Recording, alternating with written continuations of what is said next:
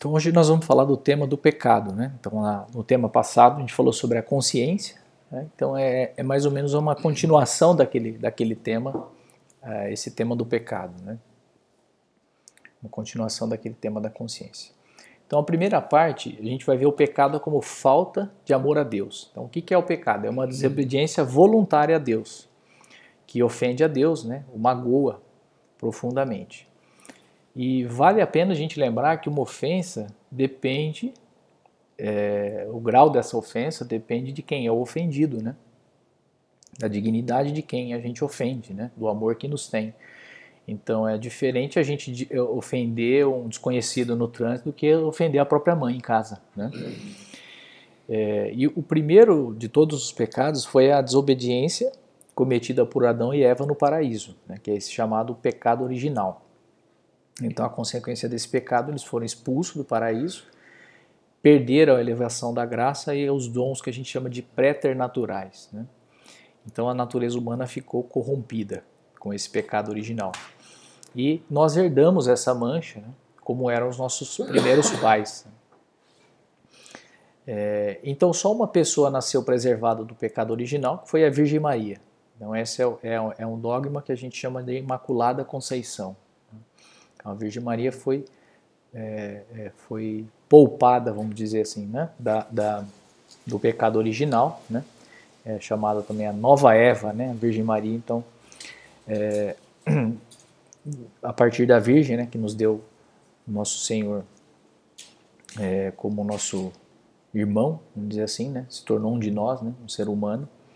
Nós também somos filhos no filho, né, filhos adotivos. Né. E o pecado ele é exclusão, né? ele é ruptura, é desobediência a Deus. Né? É, ele talvez não seja diretamente contra Deus, mas ele é sempre sem Deus. Né? No sentido que a gente está sendo, o pecado é sempre uma ofensa contra Deus. Né? Todo pecado. É, mesmo que no momento daquela ação a gente não está pensando explicitamente em ofender a Deus, né? ou desprezar a lei moral. É, então essa, essa exclusão de Deus manifesta-se no esquecimento, na indiferença dele. Mas pelo pecado o homem deixa de reconhecer o senhorio de Deus e ele tem é, é, Deus tem um senhorio sobre a nossa vida, né? E nós temos que é, amar a Deus e amar o próximo por amor a Deus, né? Amamos o próximo, não amamos o próximo porque sim, amamos o próximo porque assim Deus quis, né? Porque são nossos irmãos em Deus. Então todo pecado se dirige contra Deus, porque despreza a autoridade de Deus, né? nega esses direitos é, absolutos e fecha os ouvidos ao, ao, convite da bondade de Deus. Né? Então na, na, entranha do pecado esconde sempre o que? Uma atitude orgulhosa, né? uma atitude rebelde, que são ecos daquelas palavras né, diabólicas, né? É, que que, que foi o que o demônio prometeu né, para os nossos primeiros pais, né? sereis como Deus, né? se vocês comerem isso aqui, sereis como Deus, quer dizer, querem, queriam ser felizes sem Deus. Né? E no fundo, então, é uma interrupção nessa relação filial, né? não só é, negar Deus, mas é viver como se Deus não existisse, né? banir Deus do, do, do cotidiano. É uma, é uma injúria ao amor paterno que não poupou seu próprio filho para nos redimir. Então, por isso, cada cada pecado mortal renova a paixão de Cristo. Né? Voltamos a condenar Cristo à morte quando pecamos gravemente. Então essa ideia é fundamental. Né? O pecado é antes de tudo falta de amor, falta de correspondência ao amor que tem, que Deus tem por nós, né? Então Deus se ofende com os nossos pecados, né? Precisamente porque Ele nos ama, né? Então é uma ingratidão, é uma falta de correspondência a esse amor de Deus. E do contrário, Deus não ligaria porque a gente faz. Né? Se Deus não nos amasse, isso tanto faz, né? Teria uma indiferença. Então basta lembrar no Evangelho como Jesus relaciona o pecado com o amor. Então a, melhor, a mulher pecadora foi perdoada porque muito amou. Né? Então as, as perguntas que faz a Pedro depois da traição. Então Pedro é, presenciou muitos milagres, né? Nosso Senhor estava mais do que convencido que, que Cristo era, era o Messias, era Deus, e negou. Negou três vezes, né? Tudo bem, em circunstâncias muito é, muito difíceis mesmo, né? Ali na crucificação e tal. Puxa, agora me crucificam junto aqui, né? Se eu digo que, que, que conheço, né? É, mas é uma traição, né? Uma traição. Caminhou sobre as águas. Pedro caminhou sobre as águas, né?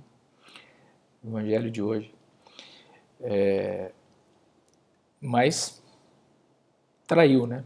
E depois Jesus pergunta, né? Pedro, tu me amas? Pergunta três vezes, né? Para fazer com que ele possa reafirmar três vezes, né? Tu me amas? Pergunta três vezes depois, para que ele possa ter a chance de também, como negou três vezes, dizer três vezes que ama, né? Mas é isso, né? Uma falta de correspondência ao amor. Né? Se não fosse o amor de Deus, tanto faz, né? Então, pecado seria uma coisa qualquer, né? Mas não é, é uma, é, um, é uma falta de correspondência com o amor de Deus, né? Então, ofendemos a Deus justamente porque não correspondemos ao amor de Deus. O que é o pecado grave? O pecado mortal é, é, é, é, o que tem três aspectos, né? Do consentimento, do conhecimento e da matéria. Então, o pecado que tem pleno consentimento, pleno conhecimento e na matéria grave é dito pecado mortal. E tem esse nome porque é, é, morre, mata a nossa alma né, perante Deus. Morre a graça de Deus que vive, o Espírito Santo que habita na nossa alma é, morre mesmo. Né? Na nossa alma fica como morta. Né? Então, no pecado mortal há uma rejeição livre e consciente de Deus e da sua graça. Né? Por isso que nos separa de Deus, o pecado mortal.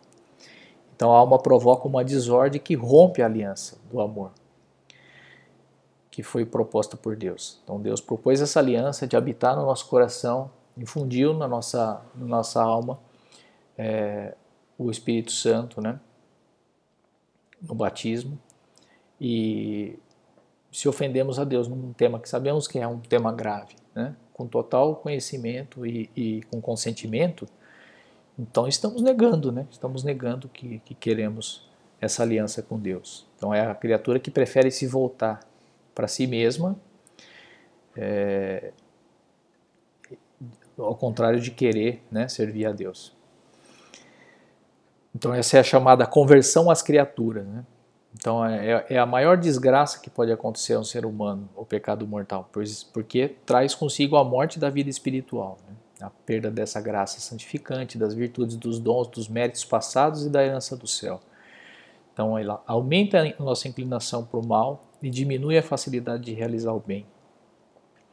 E um homem que morre nesse estado de pecado mortal, separado de Deus, vai definitivamente para o inferno, tornando-se merecedor de todas as penas né, e escravo do demônio. E o pecado mortal só pode ser é, perdoado através da confissão. Né? Então, se, se caímos nessa desgraça que é o pecado, temos que procurar nos confessar o mais rápido possível. Então, no ponto 386 de caminho, São José Maria diz assim: Não esqueças, meu filho, para ti, que para ti na terra só há um mal que deves temer e evitar com a graça divina, o pecado. Então, isso é o maior mal, né? o mal objetivo é o pecado. Então, nós, é, uma das principais objeções das pessoas que talvez não tenham fé é o problema do mal no mundo. Né? Puxa, se Deus existe, por que, que tem tanta coisa ruim? Por que tantas pessoas inocentes sofrem? Né? É porque isso não é um mal absoluto. A pessoa está vendo esse mal de, uma, de uma perspectiva puramente material, né? puramente humana, né? sem, sem conhecer a, a é, o mistério, vamos dizer, da salvação, o mistério que é o desejo de Deus para os homens. Né?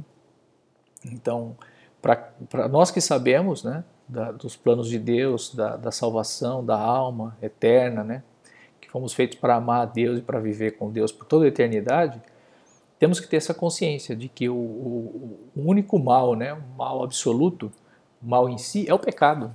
É o pecado. E o o que, é o pecado leve, o pecado venial? Né?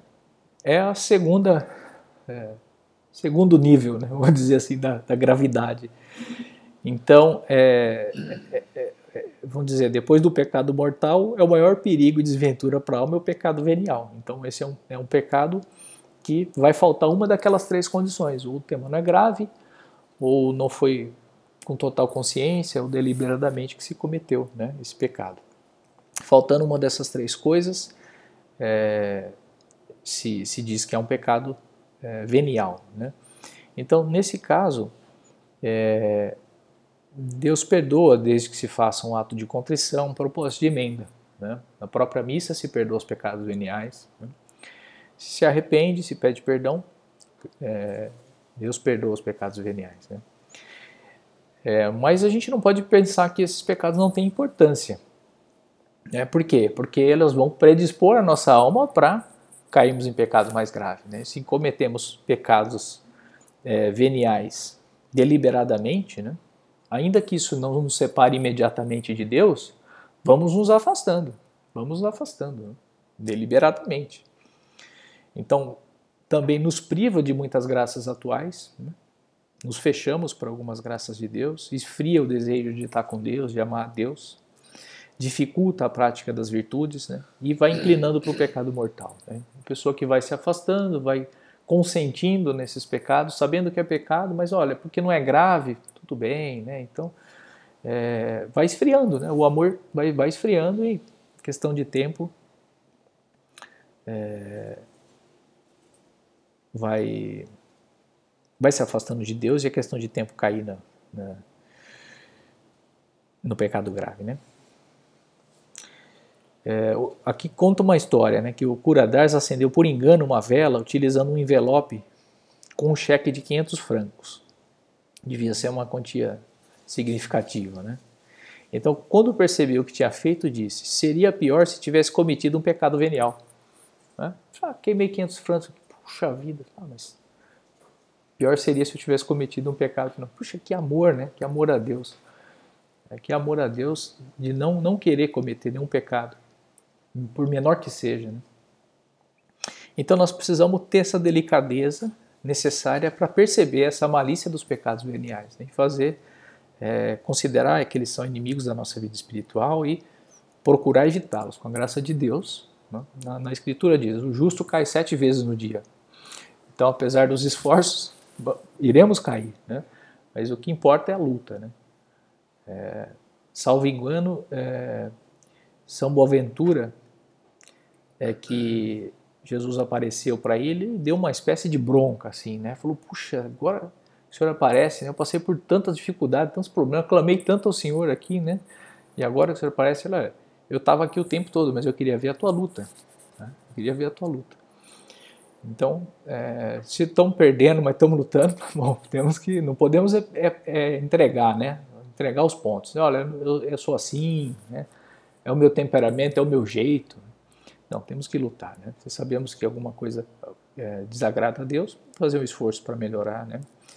E um aspecto interessante que, que diferencia né, o pecado mortal do pecado venial, é, só abrir um parêntese aqui, acho que, é, acho que foi numa das aulas do Padre Paulo que ele diz o seguinte, pecado mortal temos que romper definitivamente de uma vez só com todos, uma pessoa que se converte. Diz, ó, oh, isso aqui isso aqui me afasta de Deus, então tenho que, tenho que eliminar de uma vez por todas, confessar e estar tá, tá em graça de Deus. Agora, não é possível fazer isso com os pecados veniais, ele diz. Não é possível. Não dá para se eliminar todos os pecados eh, veniais de, de uma vez. Né?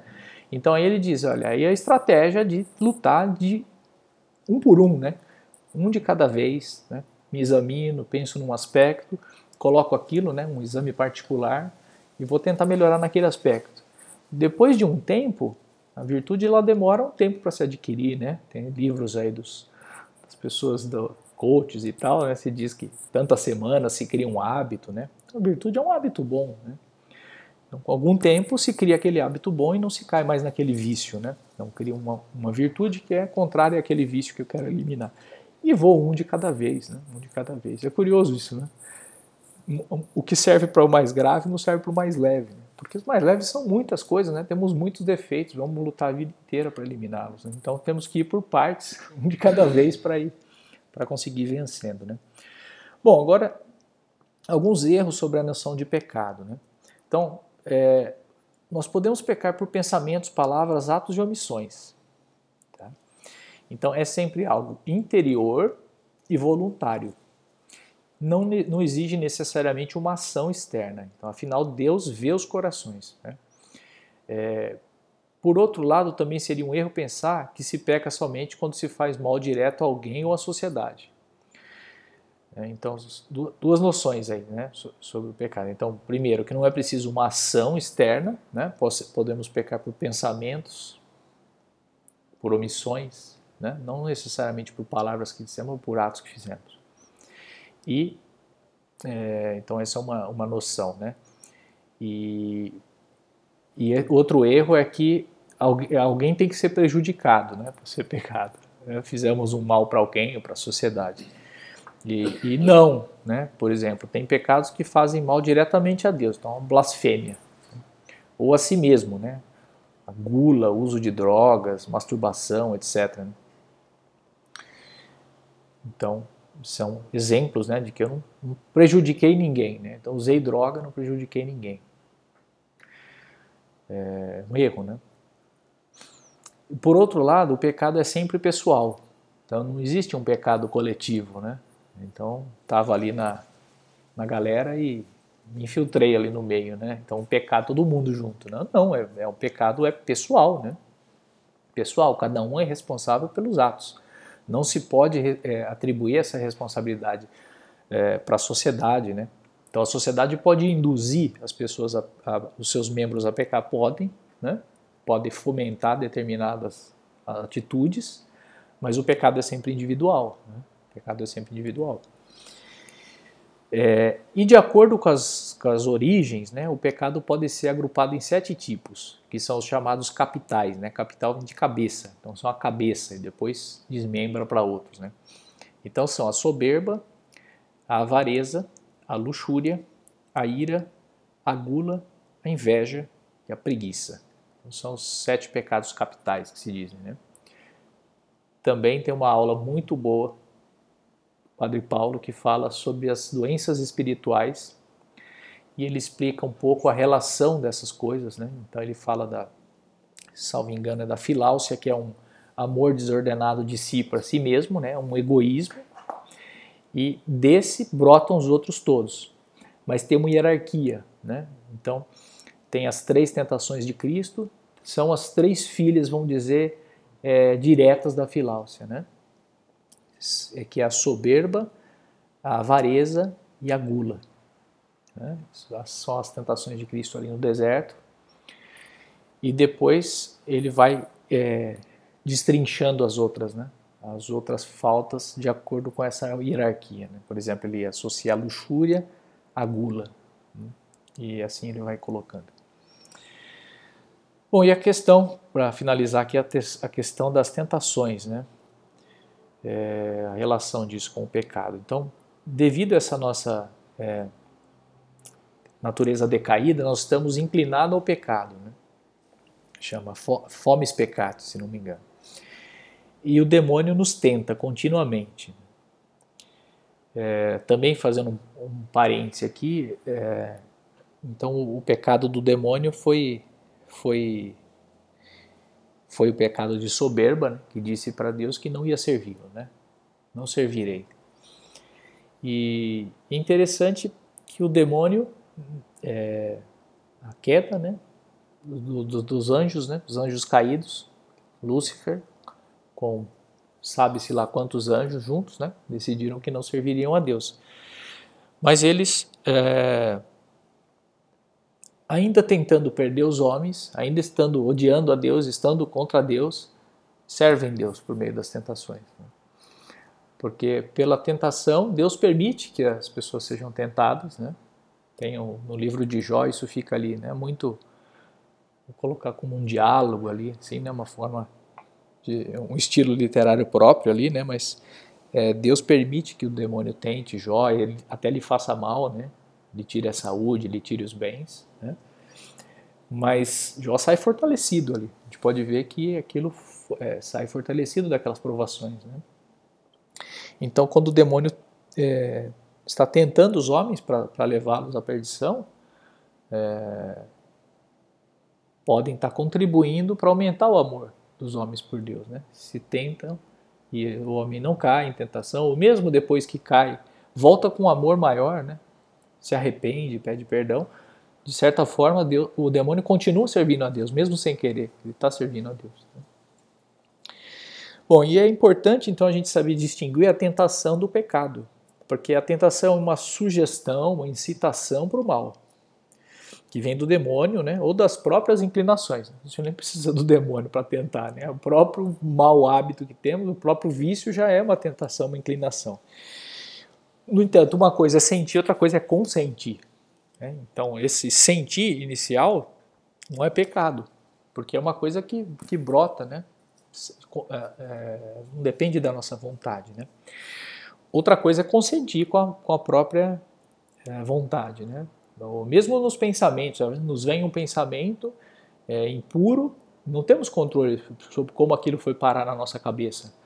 Mas aí temos aí sim, a partir disso, o que fazemos com isso, né? Se insistimos naquilo, nos deleitamos naquilo, no pecado que né, passado, ou afastamos aquele pensamento, né? Pensamos em outra coisa, né? fazemos uma oração, etc.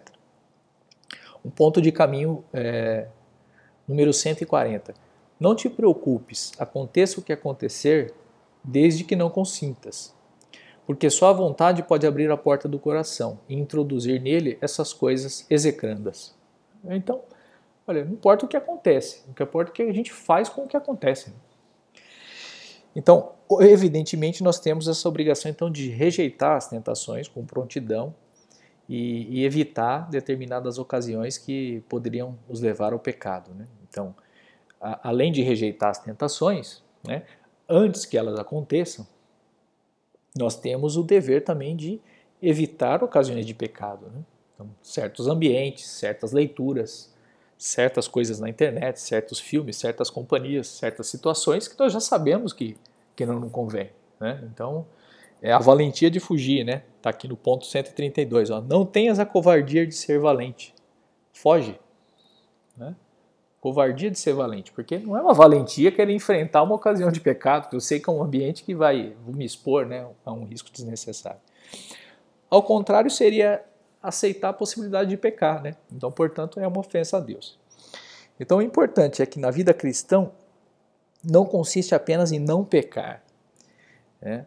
em afastar, se afastar das ocasiões de pecado. Né? É preciso ir mais longe. Então, é propondo-nos viver a essência da lei moral amar a Deus sobre todas as coisas e ao, próprio, ao próximo como a si mesmo. Né? Então, assim, Jesus eh, resumiu né, os dez mandamentos nisso, né? em amar a Deus sobre todas as coisas e o próximo como a si mesmo. Então, temos que ter uma visão positiva. Né? Então, os mandamentos para facilitar estão lá. A maioria é não, né? Não matar, não roubar, né? não pecar contra a cidade.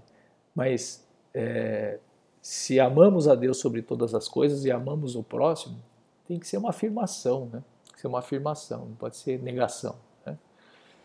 É, não se trata não só de não matar, se trata de, de, de amar, de não fazer o mal, de não querer o mal, de não desejar o mal, de não pensar mal, né? e etc. Muito bem, é isso aí.